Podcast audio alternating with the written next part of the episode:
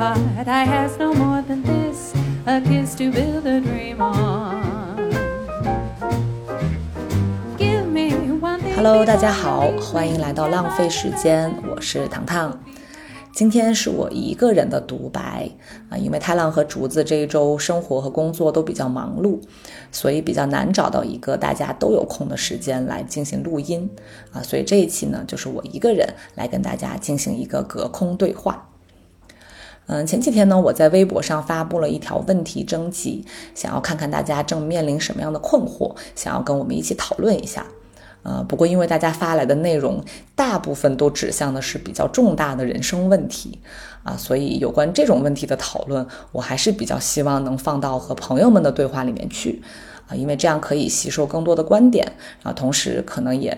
可以为大家提供面向更丰富的思考和参考吧。那回到我自己这一期独白的主题，其实之前被我推翻了好几次，因为可能也是习惯了和他人对谈的形式。所以要自己一个人，呃，去把一件事情讲清楚，其实还蛮难的。所以想来想去呢，我还是决定把这个主题放在对我自身经历的回顾上，也就是在过去的十年里面，我做出过哪些对我影响至今的决定。这些决定有的其实挺小的，有的呢倒是挺大的哈。但是总的来说，他们产生的或小或大的影响是让我获益至今的。同时，我也非常感谢我当时曾经做出过这些决定。好，所以通过我的分享啊，我也希望对嗯和我当时面临相似问题的朋友们，能从中得到一些宽慰或者一些经验的参考。然后，同时也基于对我自身的一些小小的总结吧，啊，能够让我之后的生活也能获得一些帮助。那我就按照时间的顺序来分享一下我想聊的这几个决定吧。啊，第一个决定其实是一个蛮小的决定，它发生于我第一份工作的第二年。嗯，我当时毕业之后，先进入了一家外企的一个主管宣传的部门。好，然后这个部门下面其实有分三四个小团队，分别负责不同的职能。但是到第二年的时候，因为我原本所在的那个小团队面临着裁员的情况，简单来说就是我原来的这个小团队几乎就等于不存在了。所以，我接下来需要面临的选择，就是我到底要去到这个宣传部门下面所剩的这几个团队里面的哪一个里面去。其实，我当时作为职场新手来说，我并不具备那种纵观全局，并且把有利的条件、不利的条件都列得特别清楚的能力。再加上这个部门剩下的几个供我选择的小团队呢，从工作职能和工作内容上来讲，嗯，都不太存在我的工作能力无法胜任的情况。所以当时留给我的一个需要考虑的最大的问题，其实是我想要跟什么样的人待在一起。这个问题指向的其实就是这个团队的同事和领导到底是什么样的人。我当时一个特别明确的感受就是。嗯，不同的团队之间，他们日常的工作氛围其实是完全不一样的，以及领导和同事，嗯的沟通氛围也是不一样的。比如说，其中有一个团队，他们大概有四个人，啊，从我个人的观察来看。他们日常的工作氛围其实比较像姐妹之间的相处，嗯，就是除了工作事务之外，他们更喜欢聚在一起聊天八卦，然后说一些悄悄话呀、嘻嘻哈哈之类的。就虽然这样的氛围非常友好，但从我个人来说，在工作环境里面，其实我是不太喜欢这样的工作氛围的。而另一个团队虽然只有两个人，也就是说只有一个领导加一个员工，但是通常情况下，他们都比较安静的在做自己的事情，然后互相之间的交流也大部分都聚焦在工作事务本身。所以基于这个非常本能的偏好，我最后就选择了加入后面的这个小团队，因为我更希望在工作的环境里面是一个专注做事儿的感觉，而不是在工作的场合去进行社交。其实现在看起来，我当时的这个决定并不具备任何的理性分析作为支撑，因为按道理来说，呃，我应该是对这两个团队的工作职能还有工作内容去做一个前瞻性或者发展性的分析，但因为当时我并不具备这个能力，所以我只能基于自己的本能去做出选择。但比较幸运的是，呃，最后事实也证明，我这个基于本能的选择确实为我带来了在未来的三年里面相对来说，嗯，比较理想也比较愉快的工作氛围。首先是这个小团队的领导，他几乎是为我树立了一个标杆式的形象，就是一个优秀的领导或者一个能够管理好团队的领导，他应该是什么样子的这样一个形象。比如他非常知道自己擅长什么和不擅长什么，也非常清楚自己手下的两个员工各自的工作特长。比如说他自己不擅长英语，他的英语的专业能力是有所欠缺的，所以他会把英语的部分全权交由我的另一位英语专业出身的同事负责，然后他也不会对他的工作成果进行过分的指手画脚或者手伸的太长的情况，而我可能更擅长的是，嗯，创意类的想法或者是一些宣传资料的制作，那么他也不会对我所产出的作品有过分的。评价或者说要修改的面目全非的情况，他大部分时候都非常尊重我们的工作成果，而他自己擅长的部分其实是去帮我们解决一些外部问题。比如说，当我们已经产出了工作成果之后，我们要如何让它顺利的推向他应该去的地方？那这个中间遇到的困难，他就会发挥他的沟通能力去帮我们扫除障碍。所以，在这个只由三个人组成的小团队里面呢，我们分工是非常明确的，而且在各自的工作范围内都能很好的各司其职。相对来说，就是互不干涉、互不打扰，但同时，当需要拿出一个综合的工作成果的时候，我们又是能各自都在这个成果当中贡献自己的力量的。所以，这总的来说就是一个比较良性的循环，而且身处其中的每个人都能感受到自己被尊重、被看见，然后自己的价值得到实现。所以事后再返回去分析的时候，才能发现，这个小团队在我还没有进入之前，就能感受到它呈现出来的比较好的工作状态和精神风貌，肯定也是跟这位领导的领导风格，还有这位同事在这个团队中工作的。精神状态是非常有关系的，只是当我还没有进入其中的时候，我只能通过本能去感受他们之间的这种化学反应和磁场。但真的进入之后，你才能知道所有的磁场、所有的气场，它其实都是有它形成的根本原因的。当然，在这个小团队里工作的三年，我还有好多美好的回忆，其实是值得分享的。但这里我也不再展开赘述了啊，因为我主要想表达的核心观点是，啊，当你的能力还不足以支撑你进行非常理性、非常全面的分析的时候，有时候相信自己的直觉和本能，说不定也是能够帮你做出判断的一条途径。这个本能和直觉其实也不是完全没有来由的，因为它一定是建立在你原本是一个什么样的人，以及你期待过什么样的生活之上的。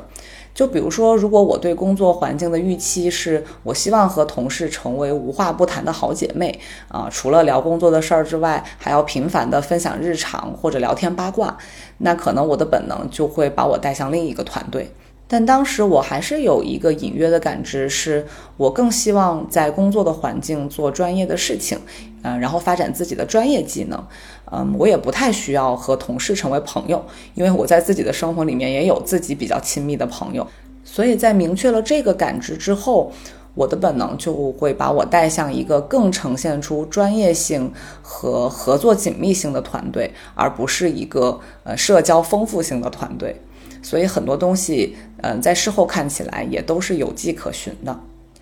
嗯，比较有意思的是，在离开这家公司之后，呃，我后续做出的和工作相关的决定，大部分都不是完全出于本能或直觉了。啊，当然，一方面是因为理性不允许自己这样做，啊，二是对自己的了解更深，对工作内容、工作环境的了解更多之后，其实能够帮助自己去进行分析和做决定的理由也会更多。啊，但是每每回想起这一次微小的决定，我还是会时不时的提醒自己，就是当理性已经无法完全帮你做出判断的时候，那么相信自己的直觉或本能，或许是能够帮你踢出那临门一脚的一个比较好的方法。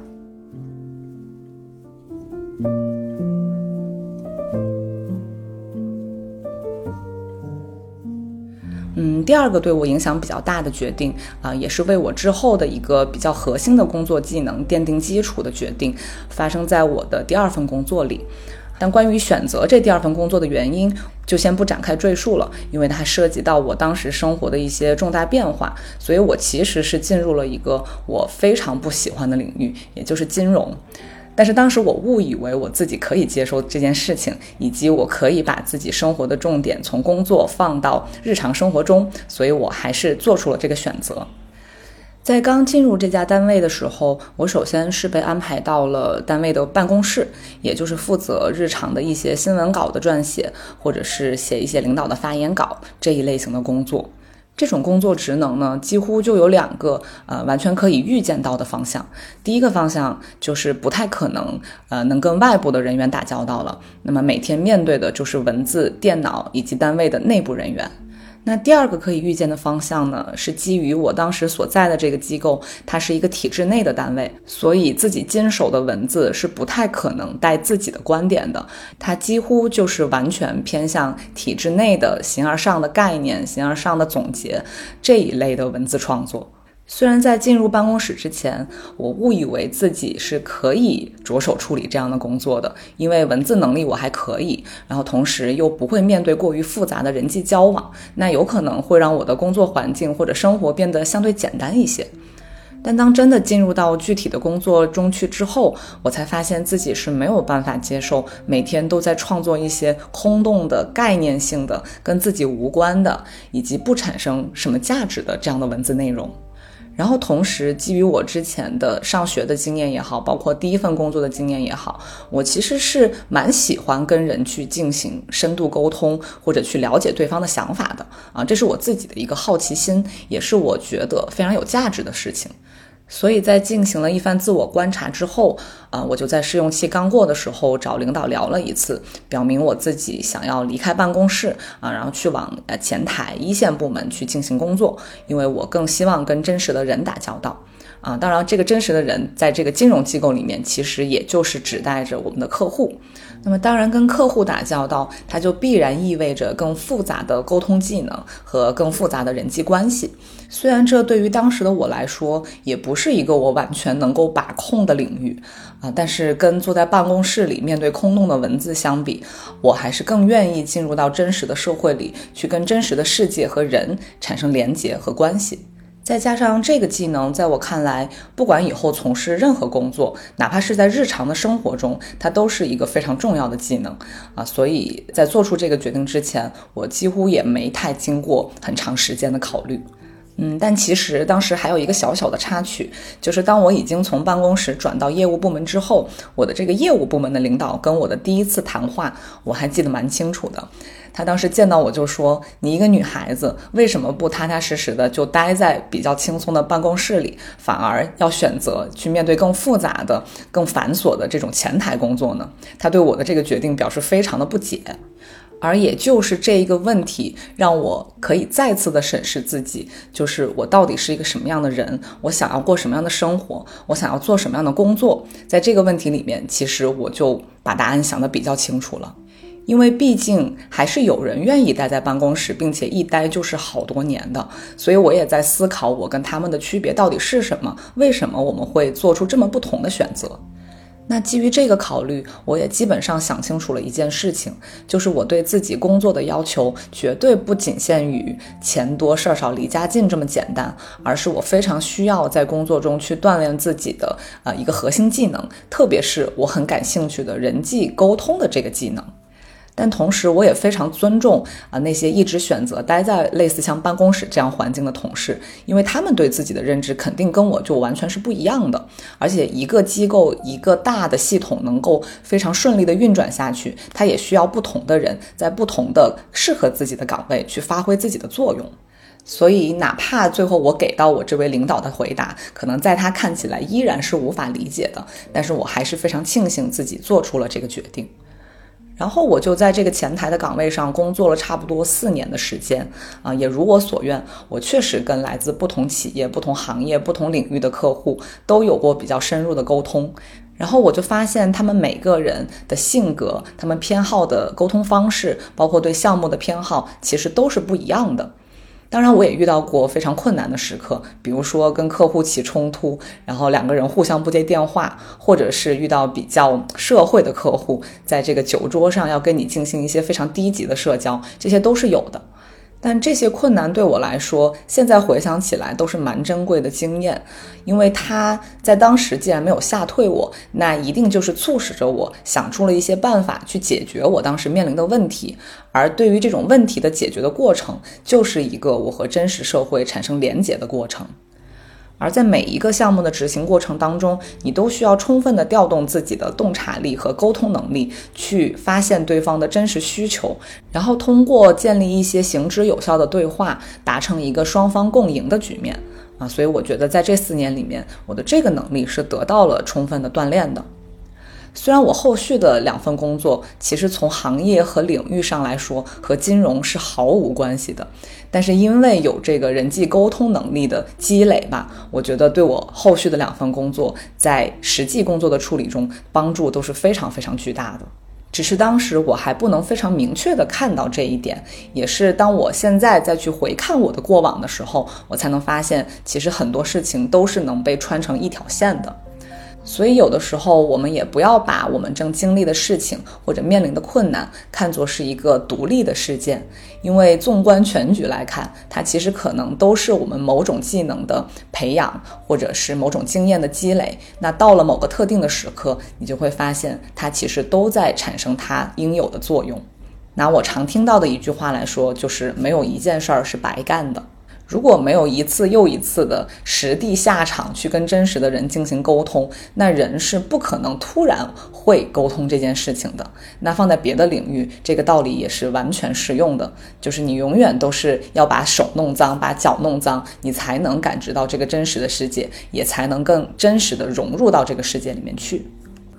不过话也说回来，肯定有人在进行这种类型的工作的时候，是会感受到充分的不适的。那在他们感知到了这种不适之后，再退回来，选择一个相对安静的、相对独立的工作环境，我觉得也是非常正常的。所以去选择不同的工作内容来测试自己到底想要什么，到底更适应什么，或者到底更追求什么，我觉得也是非常好的实验方式。因为只有当你真切的进入到了一个具体体的环境当中，你才能发现自己面对具体问题时的感受。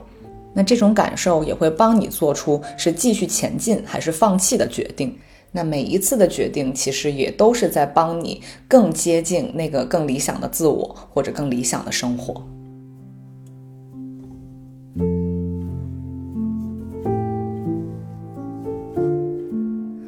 我想分享的第三个决定，啊，严格意义上来说，它其实不算是一种人生的决定，而是一种思维方式的转变。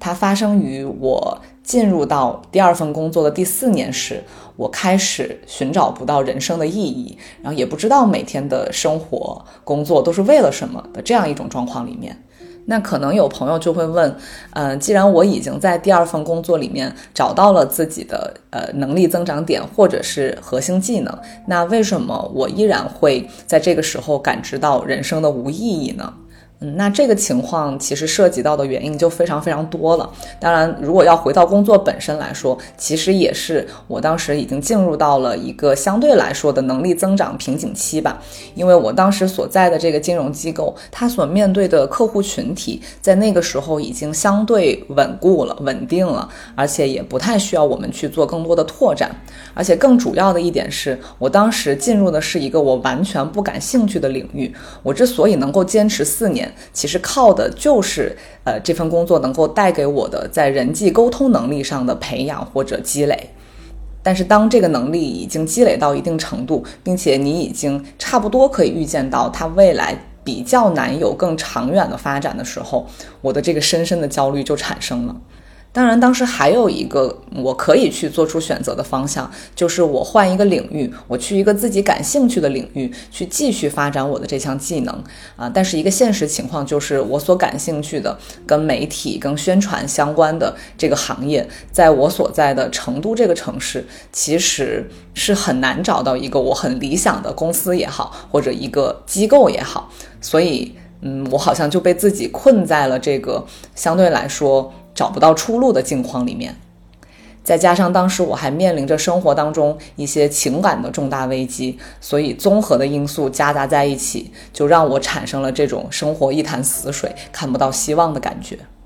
其实当时我跟大部分面临相同境况的朋友有类似的做法，就是去进行了大量的阅读，然后看了很多电影，也跟很多人聊过天，但其实对我的帮助都是非常微小的，啊，因为我能获得的资讯大部分都是那种概念性的、理论性的，或者是一些鸡汤性的帮助，但这种东西其实很难很难撼动我当时心里那种很深的绝望。所以当时我突然有一天想起来，我曾经有一个朋友，他曾经是学哲学的，然后在大概十年前也经历过类似的至暗时刻，所以可能也是鬼使神差的，我给他打了一个电话，然后这个电话就持续了大概两个小时的时间。这段故事可能有些朋友在我之前的播客里面已经听到过了，但还没有听过的朋友，我在这里就简单的复述一下当时这位朋友给我的建议，以及这个建议。到目前为止，还在依然的对我产生帮助。嗯，这位朋友在听完我描述我的状况之后，上来给我的第一个建议就是，千万不要再看那种哲学类的、追求意义类的书籍了。他说，你看过的这些书，我在十年前都已经全部看完了。他说没有用，除了增加你更深的绝望之外，这些书不会给到你更深的滋养了。然后他告诉我说：“不要再试图寻找一个人生的终极意义，因为那个是不存在的东西。然后也不要给自己设立特别远的、特别遥不可及的目标，因为那只会徒增我的烦恼。唯一的解决办法就是把自己生活当中的事情分解成一个一个微小的任务，然后一项一项的去完成它。”其实，在听完他的这段分享之后，我当时是非常不以为然的，因为我并不觉得我所面临的是一个一个具体的问题，嗯，我也并不觉得我的能力不足以去解决我在现实当中所遇到的这些具体问题。我所困扰的只是我无法为我所做的事情去赋予一个意义。但我还是很感谢自己，当时能有这个耐心听他讲完这两个小时，因为就算当下的我没有感知到他传递给我的这个信息的力量，但是当我慢慢的学着去改变自己的思维方式之后，我才发现他给我的这些建议才是解决所谓人生终极意义这个困扰的最有效的途径。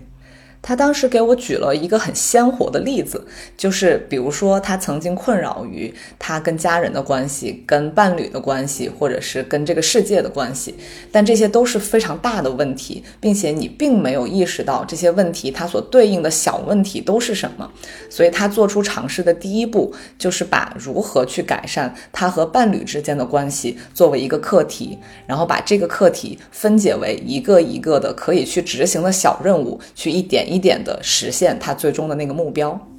他的做法就是把要改善和伴侣的关系这个目标分解成为了四个小任务。第一个任务就是要和伴侣在这个月的每个周末都要一起出去约一次会。那这个约会可以是吃饭，可以是看电影，可以是任何两个人都感兴趣的活动，但是这件事情必须要排在每个周末的日程计划里面。毕竟，因为日常生活都很忙碌，那有的时候因为没有时间，有的时候因为没有心情，那如果没有把这件事情放在自己的日程安排里面的话，那时不时的可能就会忘记或者懒得去做。但是他选择的方式就是一定要把它排在自己的日程计划里面，然后用自己主动的行动力去让它实现。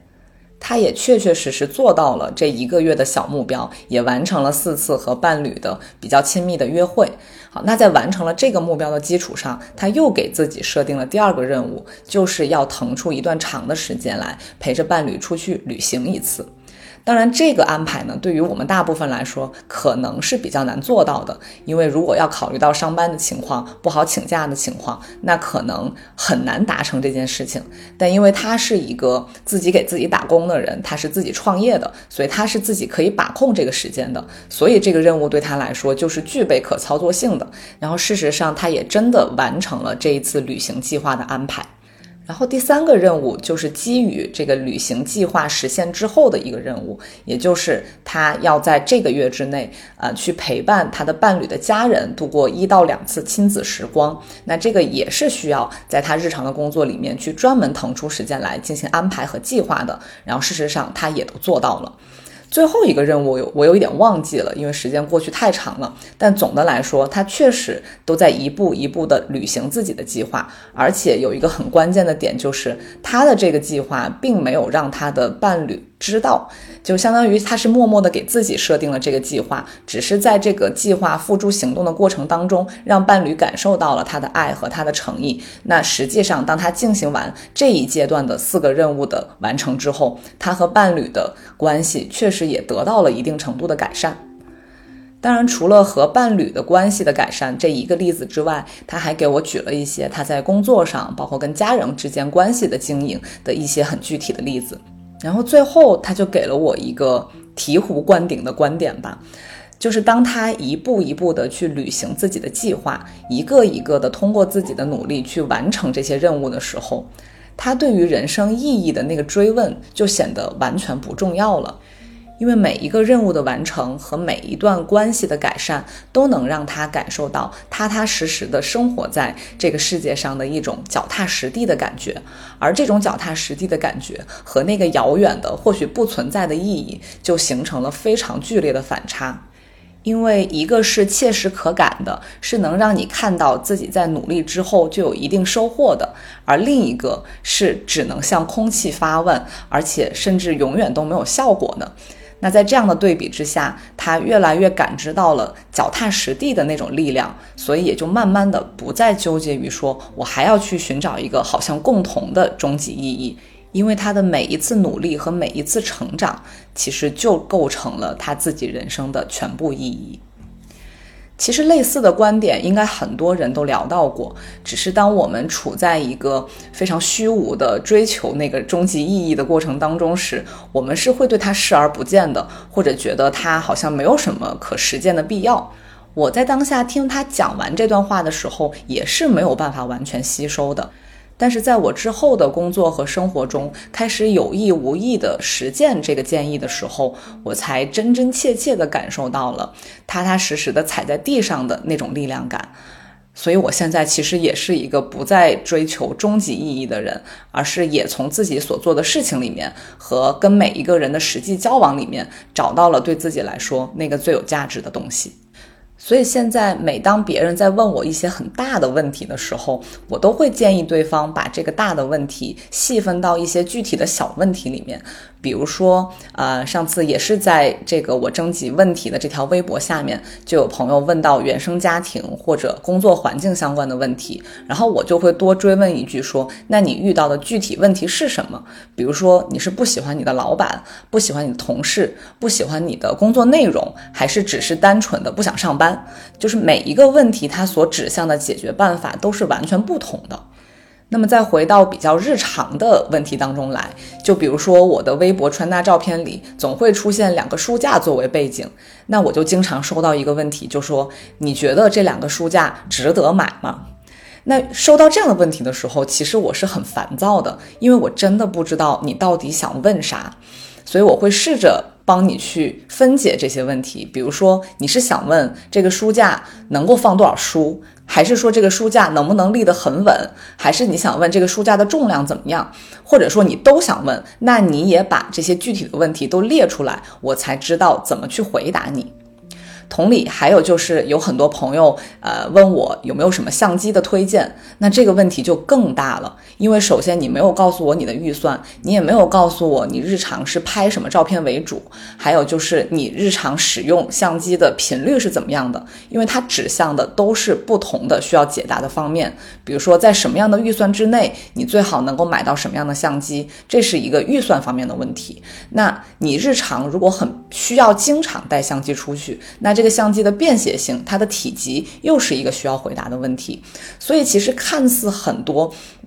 简单的问题当中，它都可以被分解为一个一个微小的、很具体的、很有指向性的问题。那当你形成了一个我要把问题分解为小问题的这样一个思维之后，你就不会无限的陷入一个说我为什么得不到答案的这样一个困境里面。那不管是。大到像人生意义这样的话题，还是小到你在生活当中去买一个东西，其实我觉得有意识的去训练自己去分解问题，这是一个我们真的需要好好去培养的能力。那回到我想要分享的这个决定本身，在听完他的分享之后，我确实有在慢慢的去尝试实践他的建议。虽然一开始的时候有点找不到头绪，然后也不知道如何去拆解任务，但也就是在一次一次的实践中，你才能慢慢的找到如何去把你的生活分成若干块，你相对来说可以把控的部分。当然，这个把控也是相对来说的把控，因为确定性是永远不能完全被你掌控的。但当把自己的思维重点从那个遥远的笼统的问题回到具体的一个一个任务当中去的时候，你就会发现自己生活的秩序感和相对来说的掌控感就能一点一点的回到自己的手上。就算哪怕在实践了一个一个小任务之后，你没有办法达到你给自己设定的那个目标，那你在往回做反思或者做复盘的时候，你大概也能找到到底是哪一步出了问题，而不是完全抓瞎的状态。而我们的生活其实就是建立在这一步一步踏实可感、有迹可循的这样一些微小的事情之上的。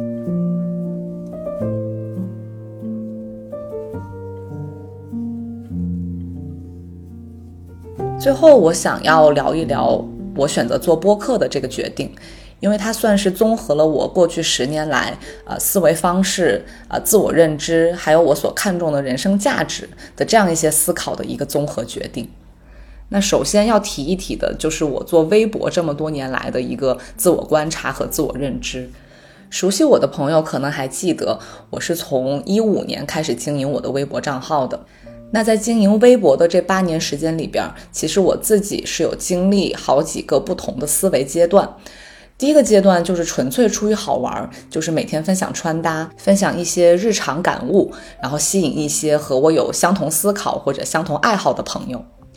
第二个阶段就是当我发现。很多穿搭博主都开始开淘宝店的时候，我其实对自己进行了一个反思，就是我要不要选择同样的路，我要不要用同样的方式去挣钱？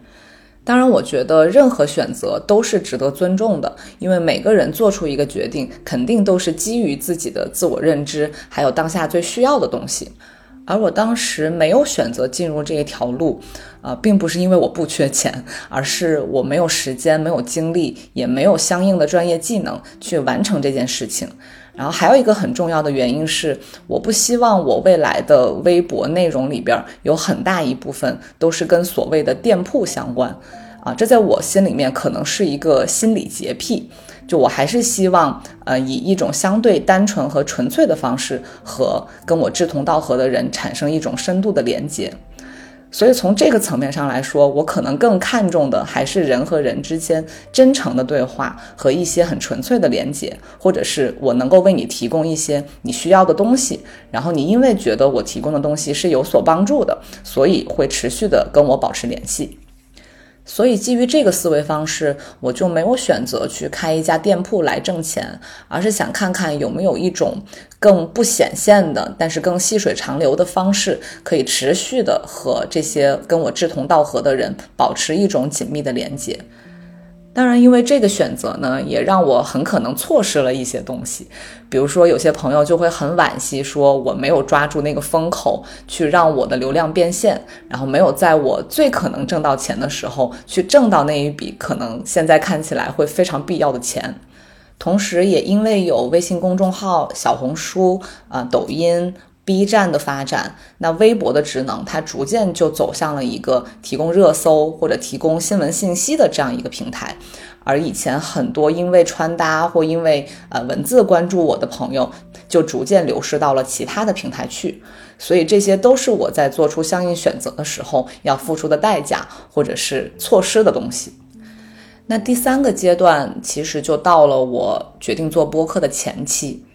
那个时候，其实我对穿搭本身已经不太有浓烈的兴趣了，而且因为其他平台的发展，做穿搭的博主在内容上已经有了更多的创新，也有了更多的花样，所以我在穿搭方面是完全没有优势了。但正好我对自己的要求也不仅仅仅限于是做一个穿搭博主，因为我的本心还是希望去创造一些更长远的、对人有影响力的内容。穿搭这件事情，在我这里，其实它的重要性已经不足以引起我充分的重视了。但是我又希望在我的自媒体平台上能够有更多的突破，也希望能够吸引到更多的跟我志同道合的人。但其实那个时候我对播客的了解是不够深入的，而且我自己听的播客也比较少。但我发现我和自己比较亲密的朋友之间的交往，其实大部分都是建立在对问题的探讨上和。观点的分享上的那这一部分，其实每一次我和朋友的聊天都会给我带来很深入的滋养。但我同时也发现，不是每一个人都拥有这样的朋友，能够时常跟自己进行一些比较深入讨论的。所以我就想尝试一下，看能不能把跟朋友之间的这种日常探讨，把它做成节目，然后让更多的人听到，看看大家的反馈是怎样的。其实这就是一个非常简单的初心和最简单的启动原因。所以，当决定做播客，并且录制了几期节目之后，我就比较惊喜地发现，这些八年来一直没有离开我的，在微博积累上来的朋友，原来是真的有耐心，也有兴趣去听一听我的生活观察和跟朋友之间的探讨的。而这个观察也再次印证了我对自我价值的判断和未来方向的选择，就是我不要做短期的事情，我希望做长久的能跟人产生连接的事情。而播客在目前来看就是一个最好的选择。那最近其实我做了很多的播客调查，还有去研究了一下播客受众心理，就发现虽然播客在目前来看依然算是一个比较小众的传播平台。但也因为它的小众，而让聚集到这个平台上的人呈现出了非常高度的一致性。这个一致性所指代的就是不同的听众对自身的要求、对自我发展的追求、对自我探索的追求，还有对人生价值的追求。而这些需求和我对自身的要求也是高度一致的。所以，能够找到一个方式，能够让自我价值和他人所需要的价值产生非常高度的匹配，对我来说是一件非常幸福的事情。虽然目前可能我再次面临一个挑战，就是我如何让跟朋友之间的对谈产生更多的价值，去影响更多的人。但总的来说，我差不多也算找到了方法，只是还在摸索的过程当中。但是它几乎又为我打开了一扇非常宽敞的大门，就是我未来能够探索的内容还非常的宽泛，我能够突破自己的范围也非常的宽泛。那这个感受本身就能为我带来很多的力量，也能为我提供很多的动力，去寻找更多的可以跟大家分享的内容。